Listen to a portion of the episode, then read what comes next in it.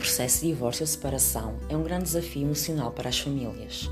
A partir deste momento, os pais têm de tomar decisões sobre tudo o que passará a dizer respeito à vida dos filhos, sejam questões mais importantes e complexas, mas também as situações decorrentes do dia a dia. Uma questão que poderá preocupar os pais em situação de divórcio ou separação é perceber quem poderá assumir a responsabilidade pelo acompanhamento escolar dos filhos, definindo qual o elemento que desempenhará o papel de encarregado de educação. Geralmente, quem assume este papel é o progenitor com quem a criança passará a residir. No entanto, de comum acordo entre as partes, poderá definir-se contrário. A este propósito, convém clarificar que, independentemente da relação familiar que tenha existido entre os pais, matrimónio, união de facto ou mesmo sem qualquer coabitação, e da decisão de quem desempenhará o papel de encarregado de educação numa situação de separação familiar, o exercício das responsabilidades parentais, regra geral, continua a ser exercido por ambos os progenitores, salvo se o tribunal entender, através da decisão fundamentada, que o exercício conjunto das responsabilidades parentais não poderá ser exercido por ambos.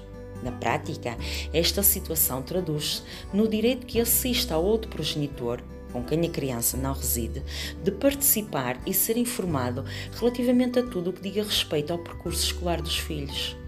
Esta informação poderá ser fornecida diretamente pelo pai que tenha assumido o papel de encarregado de educação ou poderá também ser fornecida diretamente pela escola. Deixo-vos alguns exemplos sobre o tipo de informação que deve ser partilhada entre os pais, para que ambos possam acompanhar e envolver-se efetivamente no percurso escolar dos filhos.